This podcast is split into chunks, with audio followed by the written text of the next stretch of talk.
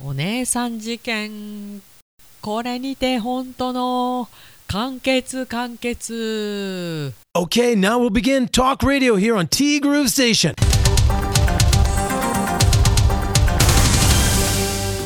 5月15日月曜日です。皆さんこんにちは。柴田千尋です、えー先週ねなんて言いましょうか。盛り上がったあのお姉さん事件ね、えー先週の木曜日で完結したんですけれども友さんが若干あの引きずらせてもらいますねにやりということで。友さんのねお嬢さん事件。お嬢さん判決落としましたよ。は優しいももさんが半分ダメって言ってることは全くもってダメってことだよなと。後ろ姿で判断できない時はいいと思ったけどこれからはお姉さん落としましたよに変えようと思います。ももさんがあれだけ喜ぶんだからさきっとこっちの方がいいはず。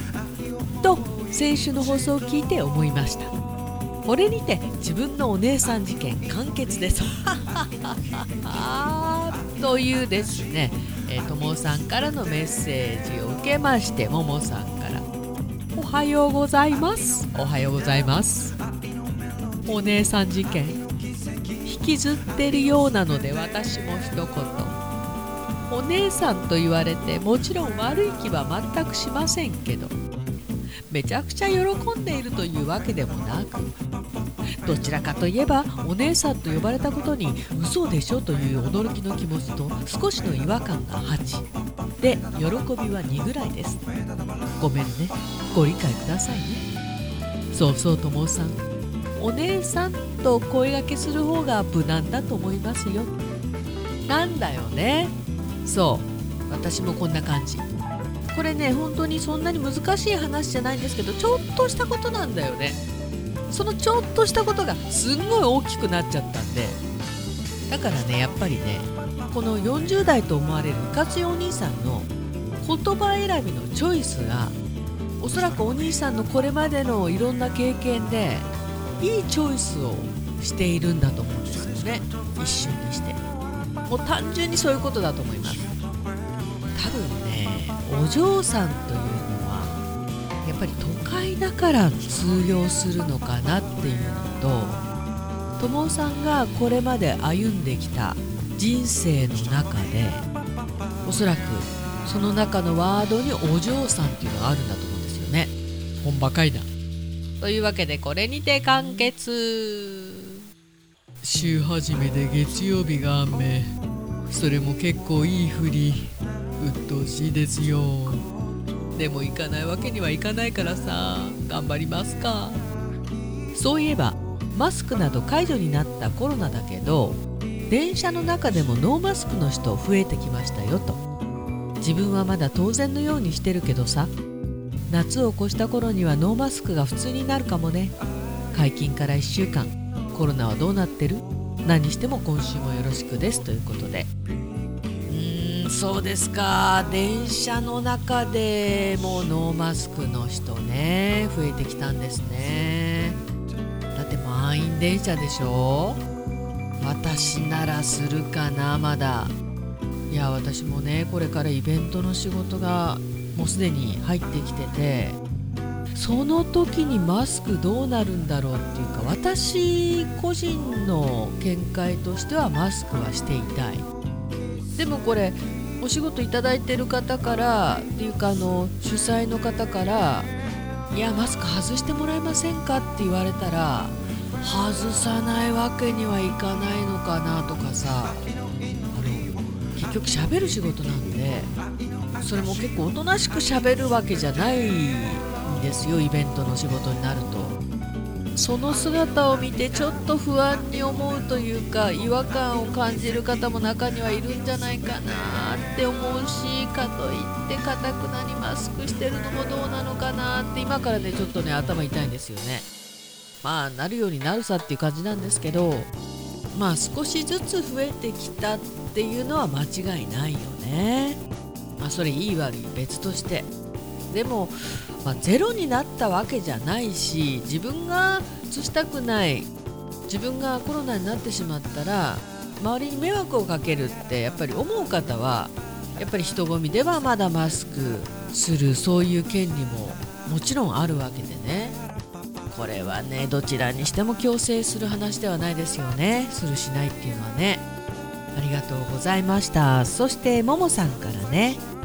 ももさん週末はお疲れ様でございました。あとももさんとねあとともさんあと何名かにですね、えー、とんちんかんな LINE を送ってしまって大変申し訳ございませんでした。やっぱり送信取り消しになってたら気になるよね。私でも気になるもん。あらどうしたみたいなね。いやー割とうちの夫婦っていうか、まあ、うちの旦那。私はねあのすっとぼけたところあるんですけどうちの旦那って結構慎重派なんですよ。なんか知らないけど喜んじゃったもんね、まあ、なんとなくご察しいただければと思います。ご迷惑をおかけしました。いやいやいや参った参った。土曜の仕事の日お昼時間に友達が来てくれたのでお店の隣の空きスペースに椅子を持ち出して外でランチを楽しみました。風もなく穏やかな晴れの日だったのでめちゃくちゃ気持ちが良かったです。一応仕事中でしたがちょっとしたピクニック気分でした。お店の横スペースなのでお客様がご来店されても支障がなくこれ癖になりそう。しばっちもぜひいかがですか？ああそこだなってすぐ分かったんですけど。最高じゃないですか。いいよねこれからの季節ね。お伺いする時は1本 LINE を入れてからお伺いしたいと思います。それじゃないとねももさんでびっくりしちゃうんだよね。あそこはいいね。最高です。黄砂とかね PM2.5 がなければね商品を外に出してねちょっとマルシェ風にするのもいいかなと思うんですけど。なんせ風が強い。最近。そうですよね。土曜日久しぶりに風がねなかった。うちの旦那が助かった一日でございました。去年の大雪でつるバラを支えている鉄柱のアーチが折れたのでこれを機にバラの剪定と新たに家に迎えるバラ探しに昨日は出かけていました。しばっち LINE をすぐに返せずにごめんなさいね。いや気がつかなくてよかったと思います。はい。しばっちから LINE が入るとつい嬉しくて顔がほころぶももですそう言っていただけるとありがたい。庭いじりをした夜は熟睡できるのでこれって適度の運動にもなってるんでしょうね。お天道様の力も多分にありますよね。そうそう。日に当たるのっていいんだってね。気持ちがね上がるんだってやっぱり。そうそう。やる気勇気元気でしたっけ？根気そのやる気につながるのがこのお日様の力。だから関東は雨続きでしょ。梅雨でもないのにさ力出ないよね多分ね。いや本当にあの日焼けしたくない人は手だけでもいいんだって。まあ日焼けしたくない人は手も日焼けしたくないんだろうしね。何とも言えないけど。でも日焼けより元気になった方がいいよね。と思うんですけど。うちね娘も含め本当に日焼けをね嫌がる人たちが多いんですよ。うちの母もそうだったしうん。いや考えてみたらさ私さ今までのイベントお仕事で紫外線浴びるにいいだけ浴びてるじゃないですか。やっぱりね今来てますよね一気に。一気に来たよね。まあ、だから日焼けはできるだけしない方がいいんだろうけれども。まあね仕事柄そういうわけにもいかないよね。もう諦めました。うん久しぶりに週末に姉から連絡が入り秋頃に2人旅行をする計画を進めることになりました。計画を立ててる時ってワクワクしますよね。ワクワクさせてよ。みぽりんです。お小遣い貯めなきゃ。いな。お姉さんと2人旅行。秋なんてすぐ来ますよこれ。そこで今週は桃なぞなぞをお休みし質問です。今あなたはどこに旅行に行きたいですか？直感でお答えくださいね。そしてその理由も今週もよろしくお願いいたします。よろしくお願いいたします。うーん。沖縄。その理由。現実逃避。でも結局沖縄に行っても早く帰りたいなと思うんでしょうね。まあ2泊とか3泊ならまだね。でも結局ね帰ってきたくなるんだよねこれまたね。でもね沖縄は行きたいですね。でどっかあの沖縄の島とかそういうところじゃなくて普通に那覇でいい。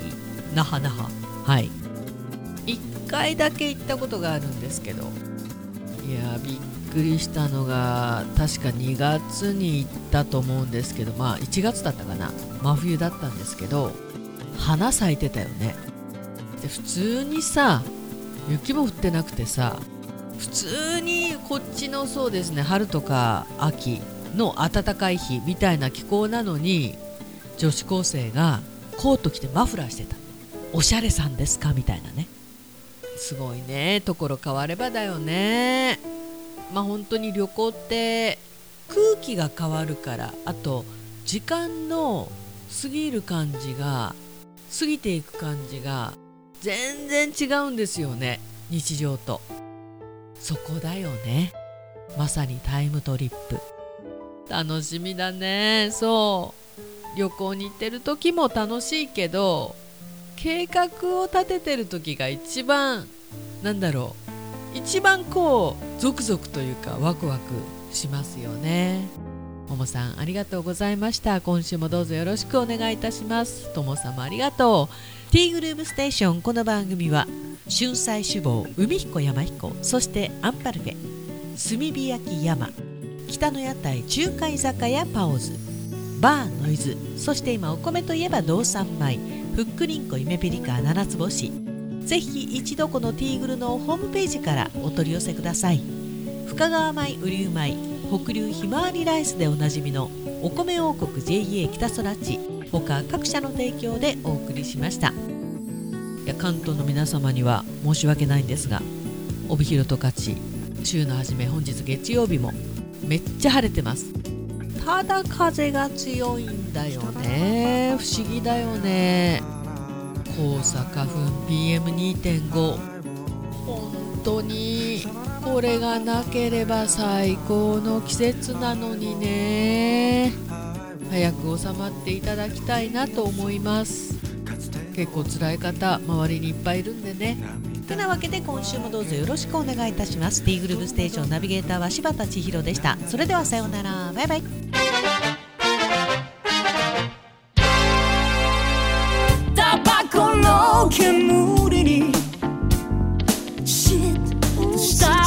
し歩くただそんな何でもないことにイライラする毎日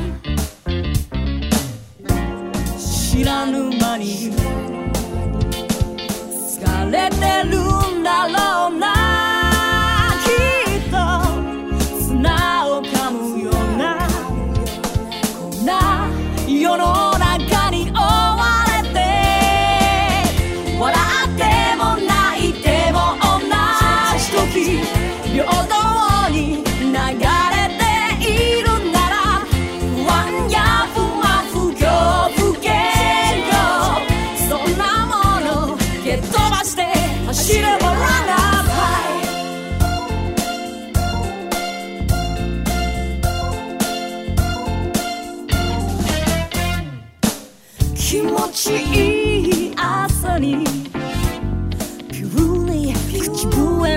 歩くただ少し余裕持つだけで軽やかに進む足